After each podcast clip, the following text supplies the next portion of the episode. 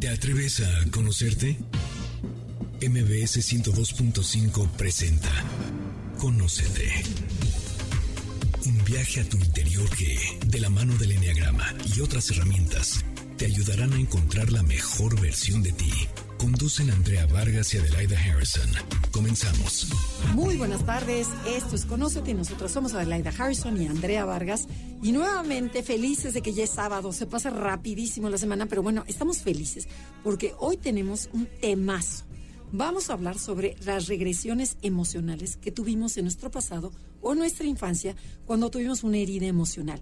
Y son esas veces que cuando estás en, en la vida actual y de repente te tocan un botón y sale tu parte agresiva y empezamos a actuar como si tuviéramos cinco años, siete años, o a contestarle a nuestra pareja y dices, ¿qué pasó? ¿Por qué estoy reaccionando como lo estoy haciendo en vez de actuar como un adulto? ¿Te ha pasado, mi querida Adelaida? ¿Cómo estás? Cuéntame. Pues Esos mira. berrinches de repente que nos echamos que dices, bueno, ¿qué pasa? Tanto niagrama y tanto estudio y de repente te regresas. Claro, es A los horrible. 15. Yo me doy cuenta, por ejemplo, que cuando un hombre es violento conmigo, de entrada, mi mecanismo era cállate y agáchate. Y fíjate que no sufrí violencia física, Física. por supuesto, en la infancia no, psicológica sí, mi papá nos controlaba con la mirada. Y como ahora, por ejemplo, lo primero que siento en el cuerpo es como cállate y claro que ya no me dejo. Entonces después sale el monstruo que llevo dentro. Pero sí es chistoso cómo me, me siento y me veo que me regresa esa, ese comentario agresivo que no es grave, te detona una herida, un botón de algo que traes guardado adentro. ¿no? Y que no has trabajado, porque si no, este, reaccionarías de una manera más adulta. Mira, cada día es menos, pero sí creo que es un marcador somático, neurociencia, en tu cuerpo se queda grabado. Sí. Y se quedan grabadas cosas que a lo mejor ya no son como ese botón tremendo, pero sí es como una sensación de, uy, chinita, y, y luego sí ya reaccionas diferente. Pero sí veo que es, es algo bien profundo. Pero bueno, presenta quién está con nosotros. Pues tenemos el gusto de tener con nosotros nuevamente a nuestra psicóloga de cabecera y clínica, Katy Calderón de la Barca. Ella ha sido directora y asesora de colegios, autora y conferencista de temas de psicología, como ya estuvo con nosotros platicándonos de su cuento sobre el miedo, que bueno, a mis, a mis nietos les fascinó, porque ahora sí dicen, detente miedo. y bueno, Qué importante. un súper imagen, me- fue un hit. Entonces, bueno, hoy nos viene a regalar más cosas interesantes. Hoy nos vienes a hablar de lo que es la regresión emocional.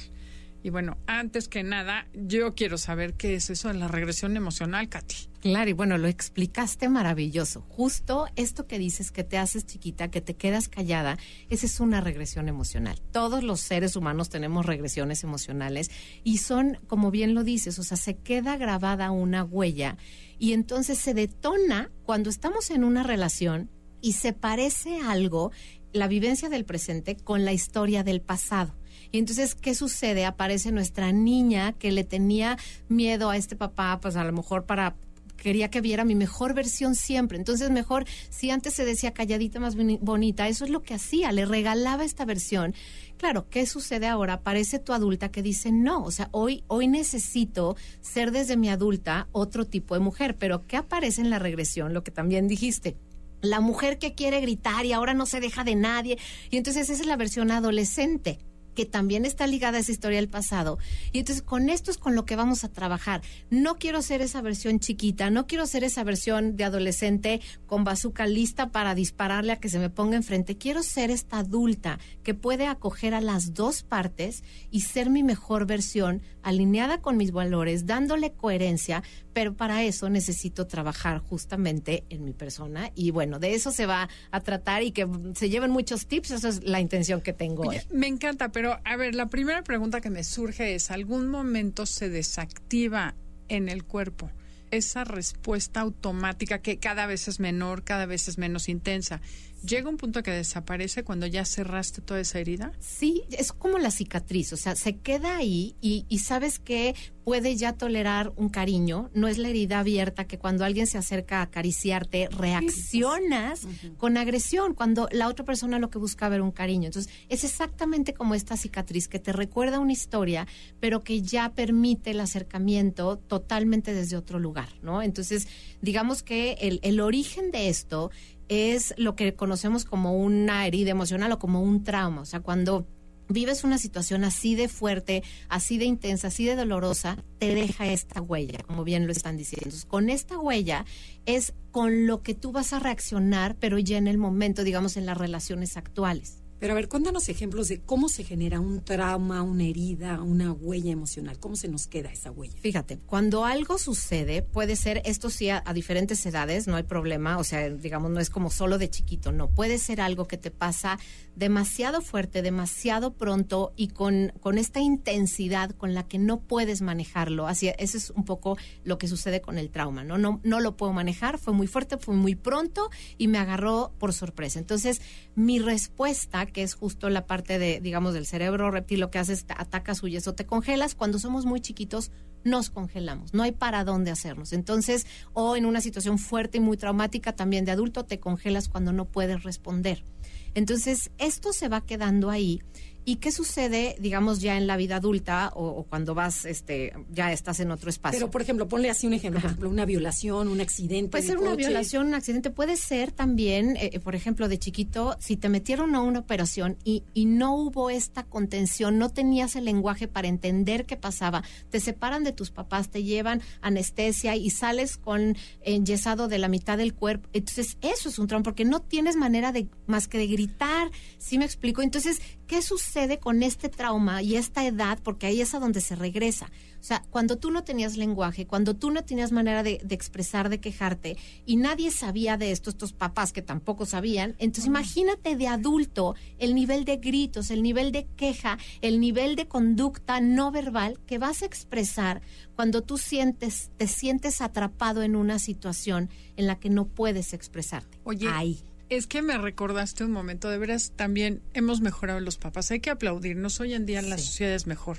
Mi papá nos dijo que nos iba a llevar a un hotel, a mi hermana y a mí, a un hotel y te van a llevar a pasear en esta camita. Ah, en lugar de. En el hospital y nos operaron de las amígdalas, pero así fue. Te van a llevar a pasear en la camita y te ponen el gorrito. De eso me acuerdo perfecto que decía, y este paseo no me está gustando. Claro. O sea, sí me acuerdo de mí diciendo, claro, y estoy sintiendo miedo. Exacto. Entonces, fíjate. Tenía cuatro años. Bueno, está increíble tu ejemplo. Soy saludable como nada, porque digo, ni loca vuelvo a estar en ese lugar. Claro. Eh, pero fíjate, ahí que puede generarse, que cuando tú, o sea, porque ¿qué hace el cerebro? O sea, el cerebro siempre nos da historias para acomodar las situaciones.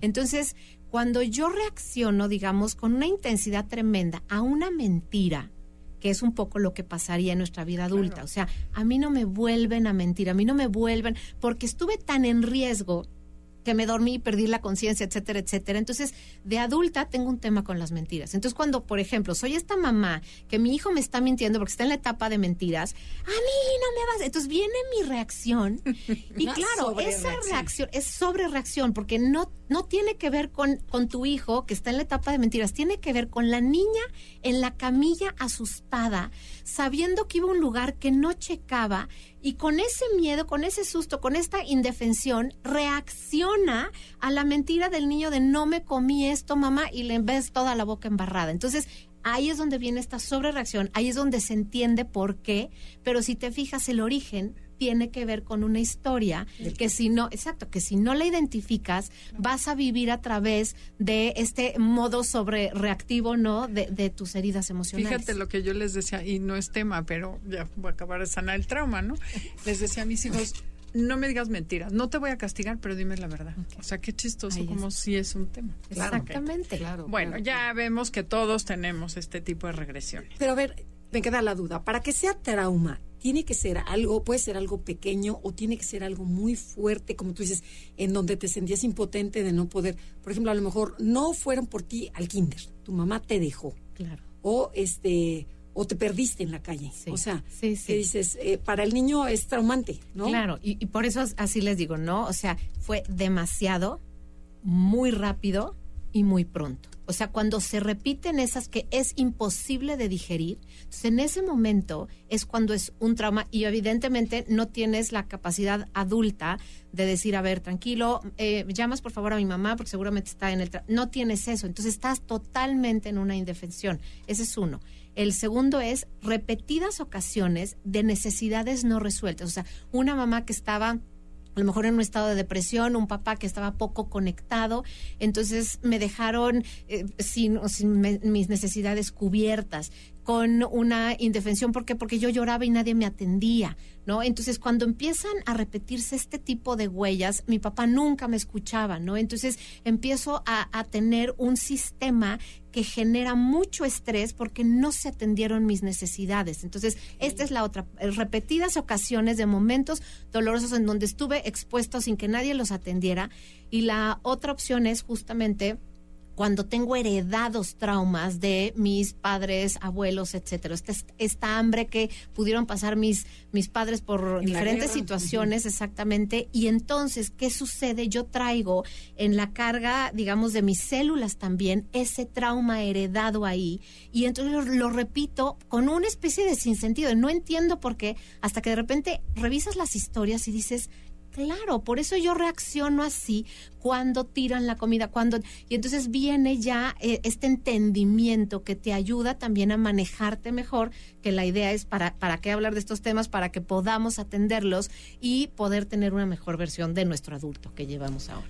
bueno, la biodescodificación plantea que esos traumas son los que te enferman. Exactamente. Que después eso genera. Pero, pero qué interesante, a ver, para que la gente le quede claro, pueden ser tres tipos. Uno puede ser un trauma, algo grande que te pasó, en donde te sentiste impotente. Otro puede ser Repetidos. Que, que, ese, híjole, yo creo que es el más importante, ¿no? Tal, cual. Porque ese pequeño, pequeño, pequeño, y este, el otro día, el fin de semana, mis hijas de veras sacaron sus traumas y yo, ¿qué? ¿De veras están traumadas de eso?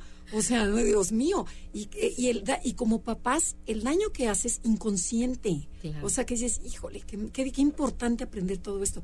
Y la tercera fue cuando es heredado. Heredado, genéticamente que ya lo traes por generaciones. Exacto, ¿no? Un ejemplo, el, el, abuelo tuvo un choque en carretera y este y murió el acompañante que venía, ¿no? Entonces, vidrios, este heridas, tremendo el asunto, y entonces cada vez que yo salgo a carretera veo que mis amigos de 15 van muy bien y yo voy nervioso en el coche. Y no entiendo por qué si tengo 15 años y vamos a un lado divertido, me sudan las manos hasta que un día me cuentan la historia que nadie me había contado porque era tremendo el dolor y la culpa que cargaba el abuelo. Entonces, cuando veo esto, digo, eso es lo que yo siento. O sea, voy como pensando que, que voy a chocar, que se me van a estrellar los... Y entonces ahí, ¡pling! como que todo toma su curso. Tenemos que ir a un corte comercial. Estamos tan metidas en el chisme que se nos fueron las caras que nos hace Janine. Esto es Conócete. El tema del día de hoy es la regresión emocional. Y bueno, si les gustó el programa, descárguenlo en cualquier plataforma digital, iHeartRadio, Himalaya, Spotify y muchísimas más. En Instagram, y Facebook nos encuentras como Enneagrama Conócete. Danos like. Ya estamos de regreso. Síguenos en Twitter, arroba. Ya regresamos. Esto es Conócete y nosotras somos Adelaida Harrison y Andrea Vargas y estamos hablando con Katy Calderón de la Barca, psicóloga clínica sobre regresión emocional. Y nos quedamos en una pregunta que todavía no entendemos, que queremos que nos expliques la diferencia entre una herida emocional y un detonante de la herida. Perfecto. Fíjate, todos tenemos estas heridas con las que cargamos, ¿no? Que a veces no nos damos cuenta, pasaron y a veces ni las conocemos, pero ahí está esa herida. Cuando yo estoy en una relación, puede ser ya en, en mi etapa, digamos, adulta, como cuando dices, estoy platicando con mis hijas, mi pareja, etcétera, y ahí aparece una situación que tiene exactamente las mismas características que esa herida. Entonces, vamos a suponer que estoy en una cena y mi pareja me dice, no, no, no, a ver, permíteme, ¿no? Va, va, él a decir su tema. Y en ese momento siento que me eriza el cuerpo, que, o sea, ¿cómo es posible que me caiga? Y entonces aquí aparece la historia que me cuento de yo no puedo no defender mi punto de vista, aparece el frío, calor que siento en el cuerpo, como los picos en, en todos lados de mi piel, y ahí es, ese es eh, justamente lo que se generó fue un detonante con eso que pasó con mi pareja y me lleva a regresarme, esa es justo la regresión emocional, a la huella, a esa herida que yo tengo. Entonces, ¿a dónde me voy? Me voy a un espacio en donde me veo a los 15 años hablando con mi papá, defendiendo mi punto de cómo es que las mujeres este, no pueden esto y los hombres sí. Entonces vuelvo a sentir mi cuerpo idéntico que en ese momento. Entonces, claro, ahí es cuando se, se va trabajando el asunto y dices, a ver, yo lo que tengo es, con esta pareja que tengo hoy, que me cuida, que me quiere, que etcétera, etcétera, desde mi adulto decirle, amor, cuando tú me hablas así, lo que pasa es que me erizo, porfa, nada más ponme así de, amor, dame chance. Y da, eso es de adulto a adulto. Me explico, cuando sale esta herida a relucir, entonces me convierto en, la, quinceañera rebelde que va por todo y no le importa que la corran de la casa. Y esa es la que le aparece a mi pareja ahí en esa cena. Y entonces acabo haciendo más ruido, me acabo enojando con él, le cobro la factura de ese evento del pasado. Y entonces él ya me hace así como, mi amor, no sé qué, la pasamos bien. No, me, no te me acerques, no te, porque todavía tengo la piel erizada. Entonces, justo la detonante es la situación en la que yo me volví a ir a esta regresión emocional. Y por eso siempre les digo, por ejemplo, en, en terapia de pareja, a ver, cuando te invite el otro a perderte, no tomes la invitación, porque su niño, que la herida que trae, invita a tu adolescente a que empiece la discusión. Entonces, cuando tú veas esa invitación, ahí es donde, no, detente.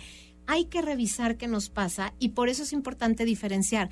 Este es el detonante, la situación que me lo generó. La, detonante me lleva a ver qué estoy pensando, qué estoy sintiendo y cuál es la historia con la que conecto. Y ahí es donde se nota cuál es esa herida que sigo cargando, que todavía no he sanado, que todavía no tiene cicatriz. Ok. Ok.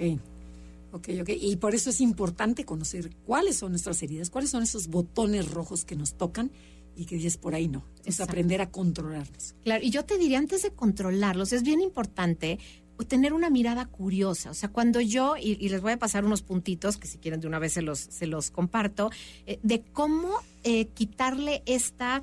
Eh, ahora sí que cómo, de, cómo desactivamos la, bomba, ¿no? O sea, cuando yo tengo, vamos a suponer que es, esta es la situación, ¿no? Describo qué me pasó. Mi marido me cayó y entonces yo me sentí furiosa, indignada. Entonces describo esto, lo anoto en un papel y lo describo, ¿no? Ya una vez que lo describo, respiro y lo vuelvo a leer. Cuando lo leo veo cuál es el sentir y veo cuáles son como las características de esa situación. Y pienso, ¿a dónde me voy? ¿Qué me recuerda? ¿Qué historia del pasado se parece a esta? Y generalmente, ¡pum!, como magia te prende en la pantalla del cine y aparece la situación. Entonces, ya que ves esta situación, la describes, ¿ok? Estoy yo en la comida discutiendo con mi papá temas del feminismo y del sexo y de no sé qué tanto, ¿ok? Ahí está. Cuando yo regreso a esa situación, empiezo a darme cuenta cómo estaba emocionalmente, cuál era mi respuesta en ese momento. Cuando el siguiente puntito, el 3, es, ¿qué necesitaba yo a esos 15 años de esa situación? ¿Qué es lo que yo necesitaba? Entonces veo a esta quinceañera diciendo, necesita sentirse escuchada, necesita que su voz resuene en la persona que está frente a ella. Necesita sentir que alguien le escucha. Entonces, ese es el, tercer punto. Y el cuarto punto es, ¿qué necesita? Me voy a la otra persona. ¿Qué necesitabas de esta situación? ¿Qué necesitabas que, que respuesta te hubiera hecho sentir paz? Y entonces, claro, o sea, ya, ya, de adulto. Ya de, eh, no, como niña, ah, como, esa niña. Y entonces, ya como esa niña, o otra vez esa quinceañera, ¿qué necesitaba? ¿Qué respuesta necesitaba de este papá? Pues que le dijera, mi amor, ya entendí tu punto, ya te escuché, vamos a revisarlo. Yo también un poco estaba perdido en mi miedo por defenderte y por cuidarte y por tal, tal, tal, pero aquí estoy, aquí estoy contigo. Entonces, en ese momento se desinfla esa tensión, esa, esa guerra que yo traigo para cobrársela hoy a la fecha a mi marido. Y entonces, en ese momento, tú de adulto te das cuenta qué necesitaba. Y ahí es donde viene parte del, del ejercicio en donde lo sanas, en donde tú ves a esta niña o ves a esta adolescente o ves esta herida, porque a lo mejor es, es una parte adulta, como dices, te voy a inventar un secuestro, ¿no? ¿Qué necesitaba? Este hombre que estaba ahí necesitaba contención, necesitaba seguridad de que iba a estar bien. Entonces, lo que hago es justamente tomarme un espacio, unos 10, 15 minutos en silencio y también me voy justo a la neurociencia. Cuando yo estoy eh, pensando que tomo un cojín, un peluche, algo, y tengo esta visualización, mi cuerpo genera como si esta situación fuera real. Entonces necesitamos justamente acceder a esta parte de nuestra mente para que pueda sanar. Tomo a esa quinceañera y le digo, a ver, hoy yo aquí te veo. Y hoy yo aquí veo lo que necesitas sentir, que el mundo entero te escucha. La que te escucha soy yo. El adulto en el que hoy me convertí es quien va a tomar tus palabras, tu mirada y aquello que necesitas expresar. Y entonces me permito estar en ese espacio te digo, es importante contener porque este mismo abrazo que das va a generar también como la oxitocina, que es la hormona del amor, de la calma, para ayudarte a aliviar y te permites estar en ese espacio. Cuando empiezas a sanarlo, evidentemente revives la situación, puede que te salgan lágrimas, puede que, empieces con este llanto fuerte, porque estás sanando lo que en su momento, esa etapa de tu vida, esa niña o esa, esa adolescente no pudo sanar. Y en ese momento es cuando empieza justo la sanación de esa herida. Ahí es cuando empezamos a recuperar. ¿Y qué pasa con mi adulto? Mi adulto se vuelve a ser consciente de que cada vez que yo no me siento escuchada, puedo salir con la fuerza de la adolescente a tratar de callar al de enfrente, pero lo que necesito viene justo de la historia en la relación con mi papá. Entonces, más o menos así se vería este cómo podemos irlo trabajando. Claro. Claro, no, buenísimo, buenísimo. Oye, pero ¿y cómo puedes identificar que la otra persona, o sea, ya tú ya te cachaste, el otro está teniendo una regresión emocional y qué es lo que debes hacer en ese momento? Claro, fíjate, aquí es importante, eh, esto en pareja es increíble cuando los dos reconocemos tú a dónde te vas y yo a dónde me voy. Siempre les digo, a ver, hagamos un ejercicio y de la última discusión que tuvieron, siéntense, imagínense que están en el cine viendo una película, ¿ok? Entonces están los dos sentados viendo la escena de su discusión. Vamos a quitarle el volumen, no van a escuchar lo que se dicen, pero quiero que observen la conducta no verbal y dense cuenta qué edad tienen los que discuten. Me encanta ver cuando, obviamente lo están visualizando y las caras que hacen es de entonces te dicen, no, bueno, de cinco, o te dicen 13 años, no 10 años. Entonces les digo, imagínense la combinación. ¿A quién están dejando a cargo de su relación? Su relación en ese momento está a cargo de un niño de 11 años y de una niña de 6. ¿A dónde creen que va a llegar su relación? Claro, al divorcio, seguro, porque eso es lo que nos pasa. Entonces, aquí lo importante es ver que cada uno somos los únicos que nos podemos encargar de nuestra regresión emocional, de atenderla, de cuidarla, pero en equipo sí podemos hacer este trabajo de cuando veo que se está perdiendo la otra persona, el poner nuestra mano cerca, el decir, aquí estoy.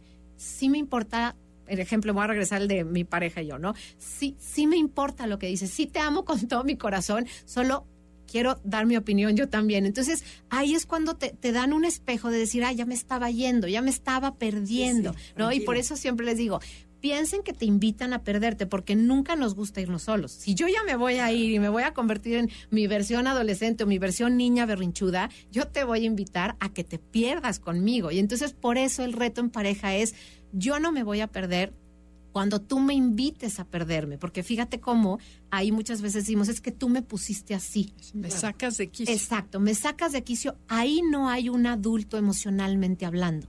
Cuando somos adultos, que ya tenemos un, un dominio, una maestría de nuestras emociones, podemos separar y entender que nada en esta vida es personal. Podemos entender que el otro se está perdiendo, pero que yo elijo no perderme con él, ¿no? Y esta es una elección que solo cuando estamos conscientes y estamos trabajados con todo nuestro mundo emocional podemos hacer. Ok. Qué interesante. Entonces, una es cáchate cuando tú tienes una reacción y una regresión emocional y cuando otro la tenga, no vayas ni compres boleto. Exacto, no compres boleto y también le agregaría, o sea, ¿cómo te cachas? Observa tus pensamientos, observa la, parte como tú lo describiste perfecto, siente tu cuerpo. Esta energía que va subiendo, subiendo, subiendo y que vas a explotar, respira. Tal cual. Respira tranquila porque dices, es una sobrereacción mía. Tal cual. O sea, tranquila. O sea, con esos segunditos que te detengas. ¿no? Con eso que te detengas ahora, tú ya, tú ya has trabajado porque para llegar al tranquila es que tú ya lo has hecho muchas veces. Lo primero que les diré es justo el silencio. No, no lo digas, no lo digas porque nos tenemos que... Tenemos que ir a un corte comercial, entonces tenemos que silenciarnos. Esto es Conócete y el tema del día de hoy, la regresión emocional. Como ven, tenemos temas súper interesantes. Búsquenos en nuestras redes sociales, Enneagrama Conócete, Facebook e Instagram. Y estén pendientes, tenemos un curso que empieza muy pronto, info arroba enneagramaconócete.com. En Instagram, Instagram y Facebook nos encuentras como Enneagrama Conócete. Danos like. Ya estamos de regreso. Síguenos en Twitter, arroba NAConocete. Ya regresamos. Esto es Conócete y nosotros somos Adelaida y Andrea y estamos transmitiendo desde MBC Radio Ciudad de México. Muchísimas gracias por todos sus comentarios, porque nos escriben de todo el voy a decir, de todo el mundo, no, principalmente de España, Argentina, Norteamérica, Canadá. El otro día, Ay, bueno, sí, muchísima gente de padrísimo, Canadá. de verdad. No, de verdad lo agradecemos muchísimo. Sí los leemos y sí contestamos. Tardamos, pero contestamos. Pero y sabemos que estos podcasts llegan, no sabes a dónde, no sabes a cuánta gente tocas. Entonces, bueno, y este tema es súper importante. A ver, Katy. Entonces, nos quedamos que cuando alguien te provoca, a lo mejor ya te conoces un poquito más y dices, esto empiezo a sentir como hierve la sangre y estoy a punto de, ahora sí que agarrarme atacar. Dices, respira, tranquila y ahí me paraste. Claro, ahí justo, porque el tranquila ya es como tu mantra para, para cierto autocontrol. Entonces, el primero sería así, respira y regresa a ti. O sea, que es- te vas un clavado hacia adentro. ¿Qué necesitas observar? Porque hay personas que no sabemos en un principio cómo se siente el, alguna emoción en el cuerpo. Entonces, es hacer un tipo como de escaneo de qué le está pasando a mi cara, a mi cabeza, a mis hombros, a mi pecho, a mi estómago, a mis piernas, a mis brazos, para identificar, ok, lo que tengo es dolor, lo que tengo es temperatura subida, lo que tengo. Entonces, podemos nombrar emociones y podemos nombrar sensaciones. Entonces, lo primero es aprender a reconocer qué le está pasando a mi cuerpo, porque esa es la señal que tu cuerpo te dice te vas o te puedes perder, ¿no? Que es justamente el foco rojo que tenemos para que no nos vayamos en esta regresión emocional. Oye, yo quisiera que nos, antes hagas un paréntesis y nos expliques un poquito lo que es emoción y lo que es sentimiento y lo que es este sensación. Sí. Porque te dicen, busca tus emociones y ¿por qué me estás diciendo que busque la temperatura, lo que estoy sintiendo? Porque pensamos que la emoción es alegría, frustración. Cuéntanos un Claro. poquito cómo lo busco en mi cuerpo. y Perfecto. Las emociones yo les diría revisen literalmente este cuáles son las emociones y muchas veces les digo hagan un emocionario, o sea, pongan cuando yo tengo enojo y después viene sensaciones. Las sensaciones parten de lo que percibimos en nuestro cuerpo, cambios de temperatura, eh, imágenes, por ejemplo, como hueco en el estómago, presión en el pecho, esas son sensaciones Frío, los, los vellitos se te paran, se te Exactamente, erizan. ¿no? Y lo que a veces nos imaginamos, ¿no? Siento que mis pies se quieren levantar y correr, o sea, esas son sensaciones. Y sentimiento tiene que ver ya, como les decía, con la historia que nos contamos, los pensamientos que tenemos, porque los pensamientos son clave o para alimentar la emoción que tenemos hace que crezca el enojo o nos pasa del dolor al sufrimiento, por ejemplo. Entonces, por eso es importante y no hay un orden. A veces lo primero que hago es sentir el hueco en el estómago y de ahí veo temperatura y entonces digo que es miedo. Y a veces no sé todavía si es miedo, pero por eso hay que trabajar en estos tres niveles. Las sensaciones que tienen que ver con cosas físicas en mi cuerpo, las emociones, líguenlo, ahí también en, en mi mm, Instagram están todas las emociones básicas como para que las busquen y vean esta cómo se siente en mi cuerpo. Y la otra la otra parte es que estoy creyendo, que estoy pensando acerca de lo que está pasando, porque ahí es donde aparecen las historias que tenemos aprendidas que nos van a llevar o a parar esta regresión o hacerla muchísimo más grande. Las historias incluyen la historia que me cuento hoy de este evento y también la historia que me contaron en mi familia, que se contó a lo largo de los años acerca de lo que significa, por ejemplo, una traición, el tiradero, la infidelidad, las mentiras, y entonces viene toda esta carga ancestral también en estas historias. Entonces, por eso yo siempre les recomiendo escríbanlo para que cuando lo vean escrito vayan identificando cuál es esta justamente esta señal que el cuerpo manda, porque el miedo aparece como para decirte, ojo, te vas a ir. La ansiedad aparece porque te, te está diciendo, ojo, esto se parece a algo del pasado. Entonces, ten cuidado y no te vayas a perder. Ahí es donde viene ya la parte de la que tú estabas hablando, Andrea, para decir, para, guarda silencio, no sigas. O sea, esa ya es como tu banderita activada en voy a cuidarme y voy a cuidar mi relación. Ese sería ya el siguiente paso. Pero para empezar, con que identifiques Sí. una de esas tres cosas. Habrá gente que es más visceral, que le cuesta Sí. menos identificar sensaciones corporales. Exactamente. Pero si tú eres de las emociones, pues Tal busca cual. tus emociones o tu pensamiento. Exacto, Es que el el canal enneagrama que aquí puedas. suma. Sí, ¿no? ¿Cuál es el 100%. centro que usas? Sí. Y, y empezar por un lado, aunque ya después hagas la descripción, como dice Andrea, haces una descripción, respiras y ya vamos a lo que sí. Exactamente. No, y bueno, y suena tan fácil, ¿no? Pero en el momento que te agarran es dificilísimo. Exactamente. Y más si la persona te sigue diciendo, ¿no? Sí. Ay, sí. Ay, ¿a poco no? Ay, no. Ay, sí. Sí. Dices, Ahora resulta que muy calmada Claro. y tú Sí, sí. respiras de cuando acá, ¿no? Y estás Exactamente. haciendo un gran esfuerzo. no, bueno, bueno, bueno, bueno. Pero entonces, ¿cómo te vuelves emocionalmente maduro? O sea, bueno, una es esta parte, pero, o cómo, cómo, a ver, síguenos platicando de este sí, tema. Sí, o sea, primero es justo encargándote de ti. O sea, para poder tener una maestría en tus emociones, las tienes que conocer a través de estas tres, ¿no? O sea, de- con, con cuál entiendo lo que me está pasando. Y ahí es donde viene la parte de responsabilidad. Me encargo de mí. Un niño no se puede encargar de sí mismo. Un niño no puede gestionar sus emociones solito. Necesita un adulto. Cuando somos adultos con inteligencia emocional, las reconocemos, las nombramos y sabemos qué hacer con ellas. O sea, yo puedo darme cuenta que no soy un adulto em, amable y respetuoso cuando me convierto en, en esta, digamos, en esta adolescente o en esta niña. Entonces, ahí es donde yo me encargo de mí y eso es una señal que se llama justo agencia de responsabilidad, que es, en los temas, por ejemplo, de violencia, buscas que la gente desarrolle agencia de responsabilidad, porque de niño no lo desarrollaste, de adolescente menos, y entonces de adulto le echas la culpa al otro, le picas y no te das cuenta que realmente lo que está pasando aquí es un evento bien, o sea, bien duro, bien doloroso, bien, bien complicado. Y cuando tú te haces cargo de ti, entonces tú te retiras o guardas silencio o después de, de un rato de entender lo que te pasa, regresas ya desde tu adulto a decir, ¿sabes qué? Si me perdí, si me fui a otro lado, este, lo siento mucho, ajá. perdón, lo que haya sido, este, a ver, lo que necesitaba o lo que necesito es esto. Y entonces lo puedes expresar desde tu lado adulto y puedes compartir qué es lo que realmente te está sucediendo. Pero si tú no te miras y si tú no reconoces lo que, lo que te está sucediendo, no te puedes encargar de ti. Y ya una vez que haces eso, entonces ya te puedes encargar de la relación, ya te puedes encargar de la otra persona. Y por eso muchas veces, o sea, no, no puedes hacer nada por el otro, porque lo primero que tienes que hacer es hacerlo por ti. Claro.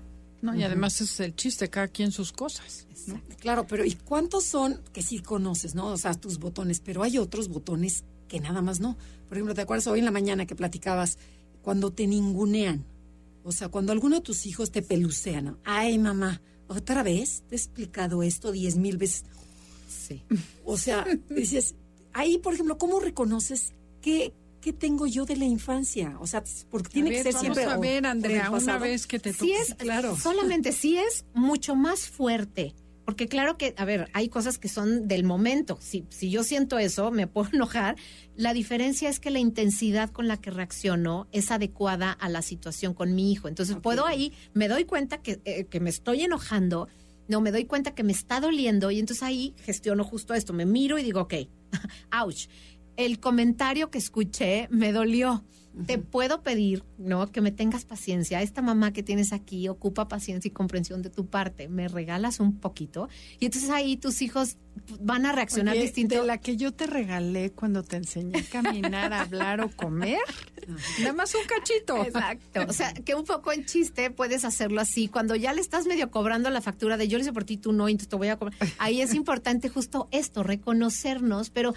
Pero en pedirlo, ¿no? En- Decir, me- lo que me pasa cuando me dices me siento, me duele. Y yo te diría, cuando escucho esto, porque siempre la agencia de responsabilidad viene, cuando somos ese adulto, todo es en primera persona. Cuando escucho esta frase, lo que siento es esto, te solicito esto. Entonces, pero entonces eso no es una regresión Eso no, emocional. eso eso, es, es- una respuesta Exacto. emocional a lo que te Al- dijeron, al- sí. que no gustó. Na- así, Exacto, normal. no tiene nada que ver con el pasado, sino- Si cuando tú escuchas eso, a mí no me vas a hablar y te, todos tus permisos se salen por la ventana. Así, ahí es donde dicen, ¿qué le pasó a mi mamá? Oh, oh, no, o sea, ya la perdimos. El clásico ya la perdimos tiene que ver con la regresión emocional. Entonces, una cosa es la respuesta natural a las emociones, que esto es algo que los niños nos enseñan con mucha facilidad. Se frustran, lloran, pero lloran, se desahogan y acuérdense que no, lo que les decía, tres minutos en el cuerpo, la emoción se va y pueden volver a ser amigos de su, de su anterior enemigo, ¿no? Entonces, aquí lo importante es ver cómo lo identifico. Es que generalmente mi respuesta sobrepasa lo, lo natural de, de esa relación y de ese Sí, de, momento. de un simple enojo, ¿no? O sea, de Exacto. una molestia a, o sea, exagerar, ¿no? Tal Con cual. gritos, como si así te sales. Exacto, y Pero, así. por ejemplo, aquí, aunque no sobre reacciones, Sí. claro que sí tienes una sobre respuesta, aunque no Sí. grites, no digas. Sí. Sí te conecta con un momento que estuviste en la escuela y te... ¡Ey, la mesa Claro, del salón! pero o sea, seguro hay algo atrás. Pero sí será, ¿no? será que me Esas son, con algo o sea, no? digo, si fue tu reacción y ya no pasó a mayores, no sería. Pero cuando, y, y esto es importante justo, repetirte cuáles son las cosas que va- pasan una vez y pasan otra vez. Es bien fácil decirle a tus hijos, y más cuando son adolescentes, ¿cuándo me pongo mal, mi amor? O en pareja, ¿cuándo me pongo mal? Y ahí, ojo, no pregunten si no están listos para escuchar la respuesta. Oye, ¿no? me amé la que, la que me dio mi hijo, porque yo, oye, cuéntame, ¿qué pude haber hecho mejor como mamá? Dices, no hubieras preguntado, ¿no? No, ¿sabes qué me dijo? Hijo, ma, viendo de dónde vienes, lo has hecho súper bien. Y dije, es el mejor halago que me han Por hecho. supuesto que No, sí, porque, bueno, mucha empatía, ¿no? Sí. Mucha empatía y mucha Pues sí, compasión. ven que- que le echas ganitas y Claro. dice, bueno, ahí vas. Por supuesto. Y, y un ejercicio que se puede hacer justo con esto es repetirnos, o sea, ¿dónde me he perdido? ¿Cuáles son las respuestas que están totalmente fuera de- del, del rango de lo que la situación esperaba o, o se tenía que dar. Y estos a veces, por ejemplo, incluyen expresiones. ¿Cuáles expresiones repito mucho? ¿Cuáles son las reacciones, como bien decías, es en esto me pongo muy mal? Entonces, encontrar las detonantes que nos llevan a perdernos emocionalmente es un gran ejercicio porque ahí es donde me hago responsable de mis heridas me hago responsable de cuando me pierdo y puedo ver, obviamente, en este tipo de conflictos o peleas o discusiones, cuando fui demasiado intensa, en ese momento ahí es cuando lo tengo que trabajar y hacer los cuatro puntitos del ejercicio que les O dejé. sea, que está buenísimo. Lo que pueden hacer es empezar a buscar esos momentos que has perdido la cabeza en un lugar y en una situación donde estás tranquilo para trabajarlos y que no vuelva a suceder. Tal Sí, y no echar culpas, que es lo que tendemos a hacer. Claro, padrísimo. Bueno, estamos en Conócete. El tema del día de hoy es la regresión emocional. Y regresamos con todo al último bloque con Katy Calderón de la Barca, que nos cuente qué más podemos hacer, que nos dé tips para ser personas emocionalmente inteligentes. En Instagram, y Facebook nos encuentras como Enneagrama Conócete. Danos like. Ya estamos de regreso. Síguenos en Twitter, arroba NAConócete. Ya regresamos. Esto es Conócete y estamos con Katy Calderón de la Barca y nosotros somos Adelaida y Andrea y no queremos perder tiempo para exprimirla al máximo. No, no, el chisme en el corte el comercial chisme en el corte comercial bárbaro. estaba lo máximo. Ya, ya solitos ya nos sacamos todo. Oye, a ver, Katy, ¿qué tanto van las expectativas de la, de la mamá o de los papás relacionadas con las heridas? Por ejemplo, cuando tú ves de repente una mamá espectacular, que nosotros en el enneagrama diríamos una Terés guapísima, y ves a la hija que está gordísima y le dice a la mamá, es que estoy gorda por tu culpa, mamá.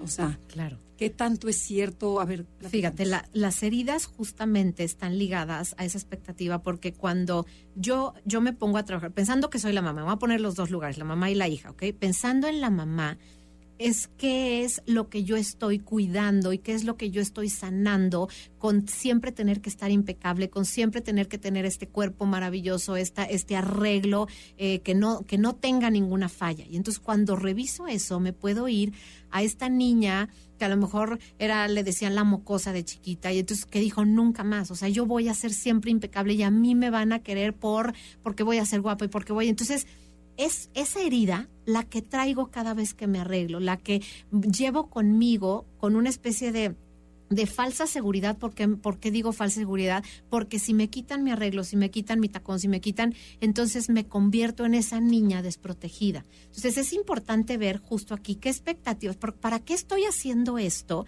porque si de fondo es estoy cubriendo esta herida, lo que realmente tengo que sanar es decir, soy y en, y en esencia, que es algo que hacen ustedes mucho en, el trabajo con el, con el enneagrama, es de fondo y de esencia quién soy cuando ya conecto con mi ser allá adentro, con la esencia de lo que soy, no ocupo tacón, no ocupo belleza, no ocupo, no ocupo nada. Ahí es donde realmente entras en este espacio del ser absoluto y de la paz que todos podemos tener cuando estamos en ese lugar. Entonces, aquí es donde es una falsa, y obviamente ves las expectativas, pero es una falsa eh, sanación, digamos, de la herida. Ahora, ¿qué sucede del lado de la hija? La hija lo que ve es que esta mamá, por estarse buscando aprobar y, ser reconocida, la deja de ver. Y entonces la hija está pidiendo a gritos, también se repite un poco la historia.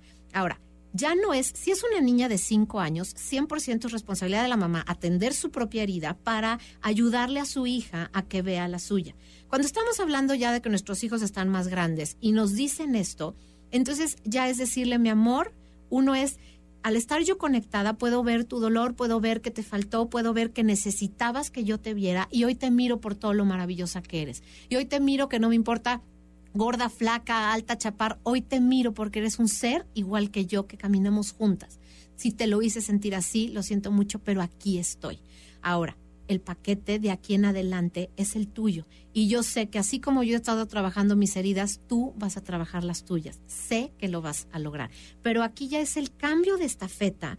Cuando nosotros, digo, sus papás no les dijeron trabajen sus heridas, ustedes eligieron este camino de sanar. Bueno, ese es el que también les vamos a pasar a nuestros hijos con, con mucho amor y también con, con mucha responsabilidad y ya independencia de esto yo sé que un día lo vas a tomar tú y tú vas a, llegar al lugar en el que yo ya me encuentro, pues en mi trabajo de sanar lo que está herido por allá atrás. Entonces, no sé si con esto más o menos lograron ver como de los dos lados hay trabajo y también hay como esta conexión de, te veo, estoy aquí para ti, pero hay chamba que ya no me toca. Que eso es lo lindo, si tú trabajas en ti, dejas de herir a los demás. Exactamente. Sí, pero la forma, como dice, amorosa de pasarle el paquete, ¿no? Es decir, no, pues ya te toca a ti. No, no, no a ver, yo creo que te toca, yo ya estoy con las mías, ahora te toca a ti. Pero tú tenías otras preguntitas. No, era un poco eso, comentar que, que por ejemplo, había oído que la anorexia y la bulimia también tienen relación. O sea, casos de alumnas que su hija tenía esto y la mamá era una persona muy vanidosa, muy obsesiva el ejercicio. O sea, si vas generando bueno, esa herida es la única que sé que a mis hijos no les pasé. o sea, otras puede que, pero... Claro, pero sí, justo es, es el tema, por ejemplo, de la autoexigencia y el perfeccionismo. Es esta voz del crítico interior que lo que está pidiendo a gritos es buscar aceptación, buscar pertenencia a un sistema, eh, digamos, familiar de origen de los primeros seis, siete años de aceptación, de mírame porque en este afán de donde pues la mayoría venimos de quiero hijos educados y un niño chiquito no es educado, es un niño, o sea, no hace las cosas porque quiere ser grosero, sino esta parte de entender que en el ambiente en el que crecimos cuando fuimos niños, también nuestros papás fueron víctimas de tener que hacer las cosas, eh, ahora sí que como debe de ser, ¿no? El deber ser. Y esto nos aleja de mirar al otro tal y como es, o sea, con esta inocencia que a veces vienen los hijos sin tener esta intención de hacer las cosas mal. Pero fíjate cómo al nosotros mirar esa inocencia en el otro, también miramos nuestra propia inocencia y nos damos cuenta con esta respuesta tan linda que te hace tu hijo. Es como, no, ¿cómo te voy a juzgar si estoy entendiendo el cuadro más amplio? Si estoy entendiendo desde dónde vienes tú, pues claro que es lo, o sea, lo que tenía que haber sido es más, doy gracias que lo que, ahora sí que de dónde vienes a dónde llegaste y esa búsqueda de la inocencia en ti y en el otro, a donde te lleves justo a perdonar y te, te lleva a conectar y a darte cuenta que esas heridas que cargamos, ninguno somos culpables de ellas y ninguno somos el que, ay, pues ahora es tu culpa y te la regreso, cuando realmente llegamos a ese espacio de sanación, es de donde viene esta esta, digamos, cicatriz y que ahí a mí me encanta siempre hablar de, de, lo que pasa con estos platones chinos, ¿no? Que se rompen y que cuando los sellas con este oro, se vuelve una pieza más, valiosa. Y entonces cuando nosotros hacemos este trabajo, el oro es el que ponemos en la relación. El, el hecho de, de poder ayudar a alguien a que sane su herida, generalmente se da en un espacio de relación, cuando yo puedo escuchar la herida del otro, cuando yo puedo validar que la pasó mal, cuando yo puedo estar ahí con el otro acompañándolo, ahí es cuando los traumas se pueden ir diluyendo como si fuera un hielo, que este hielo se derrite con el calor humano, con el calor de la mirada y el deseo de conectar. En ese momento es cuando me preguntaban, ¿se puede sanar un trauma? Por supuesto que se puede sanar. Y generalmente donde se sana es en relación. Pero a ver, una preguntita, la última, porque ya nos queda poco tiempo. Eh, ¿Tú tienes que curar tu herida con alguien, una psicóloga como tú, o, o la curas con la persona? O sea, puedes curarla, por eso les decía, este ejercicio, si te fijas, es de ti contigo mismo. Estoy pensando en alguien que no puede ir a terapia, alguien que no puede, eh, eh, su papá ya no mamá, está. hija, esposo. Violador, abusado, o sea, a ese nivel me estoy yendo. O sea, cuando tú haces estos cuatro pasitos, estos eh, cuatro puntos que les enseñé más el quinto, que es donde, donde desinfectas, donde limpias, donde sanas y donde vuelves a acoger y hacer un acuerdo, porque es, este ejercicio lo sellas con, con, un acuerdo de tu adulto diciendo, no te voy a volver, yo no te voy a volver a abandonar, porque hoy no se trata del abandono de tu mamá, del abandono de tu pareja, hoy no se trata de este mundo que tiene cosas también bien dolorosas y, tremendas en, en él mismo, es hoy el adulto que soy yo, no te va a volver a dejar sin que te sientas visto, sin que te sientas vista.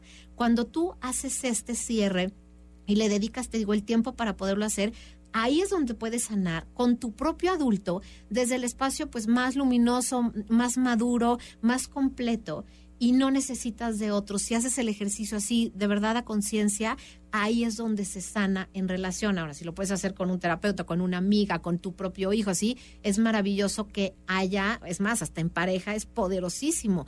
¿Cómo puede haber alguien ahí que te mira, que mira tu historia, que mira tu herida y te dice, y yo estoy aquí acompañándote contigo. Y entonces es como, ah, este suspiro que dices, se alivió, se acabó y puedo volver a ver que ahí está mi cicatriz lista para recibir cariño otra vez. Oye, me encantaría que recapitulemos los pasos que hay que hacer. Por supuesto que sí. Claro, buenísimo. ok, el primero tiene que ver con describir la situación a la que te estás enfrentando. Y si la escribes es mejor. Les, escrita es lo, lo, ideal porque así la puedes leer y, y, te vas a ir dando cuenta cómo se repiten. Entonces, en esta la escribes, es punto número uno. El punto número dos es a qué te recuerda esa situación y te vas, o sí que dejas que tu mente vuele y a donde llegas, describe la situación. ¿Ok? Entonces te vas a topar generalmente la herida emocional, la situación. Y si es, por ejemplo, esta, eh, lo que les decía, ¿no? Un, un, niño muy pequeñito, un bebé con papás, este, el papá no estaba, la mamá en depresión, abandonado totalmente, ¿no? Esa es ese bebé no va a poderte describir, pero tú de adulto le vas a poder prestar las palabras de ese bebé para que describa, ¿no? ¿Cuál es la situación? Estoy en el hospital, en la incubadora, estoy solito, nadie está conmigo. Es, ¿no? Absoluto miedo. Entonces, ahí tú le prestas las palabras para que esa situación quede perfectamente bien descrita. Después de eso viene, ¿qué necesitabas en esa situación? que necesitaba que me abrazaran, que me miraran, que me dijeran todo va a estar bien, que me dijeran no te vas a morir, por ejemplo, ¿no? Entonces empiezo a darme cuenta a todos los lados donde ese bebé tendría que haber llegado para sentirse seguro. Eso es lo que escribo en el punto 3.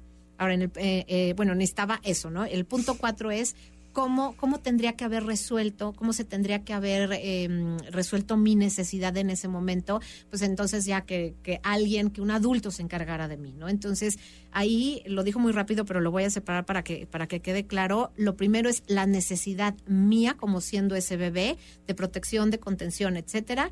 Eso, eso es lo que yo ocupaba. ¿Y qué ocupaba del adulto que llegara a hacerlo, que, me, que lo hiciera con cariño, que lo hiciera con amor, que me hiciera sentir seguro, etcétera? Esa es la respuesta de la Y la quinta es justo hacer este ritual en donde yo reviso y miro a este, a este niño, a este adolescente o a esta persona que vivió esta situación tan dolorosa, lo acojo, lo abrazo, le permito estar. Y esto es bien importante que lo hagamos en un espacio de como de mucha atención y silencio, con una mirada lo más empática, amorosa y compasiva, porque ahí es donde vamos a que nuestro sistema conecte, y a nivel, como les digo, o sea, científicamente probado, la, la parte de neurociencia nos dice que cuando haces este ejercicio, vas a mirar a este niño y te vas a conectar con el dolor o de si esta- como si realmente estuviera pasando y lo, le vas a prestar tu cuerpo para sentir.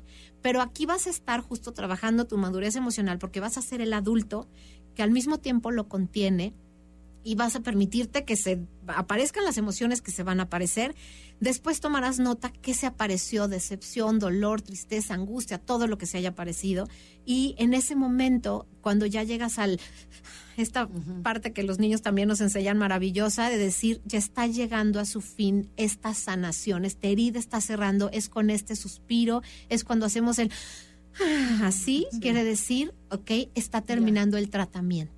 Terminas con este abrazo y terminas también reconociendo que eres este adulto que hoy te estás convirtiendo en un ser que además le va a sumar a nuestra comunidad, que va a ser un ejemplo para padres, este, esposos, hijos, etcétera. Y ahí es donde este acuerdo terminas diciéndolo de aquí en adelante, este adulto va a estar para ti.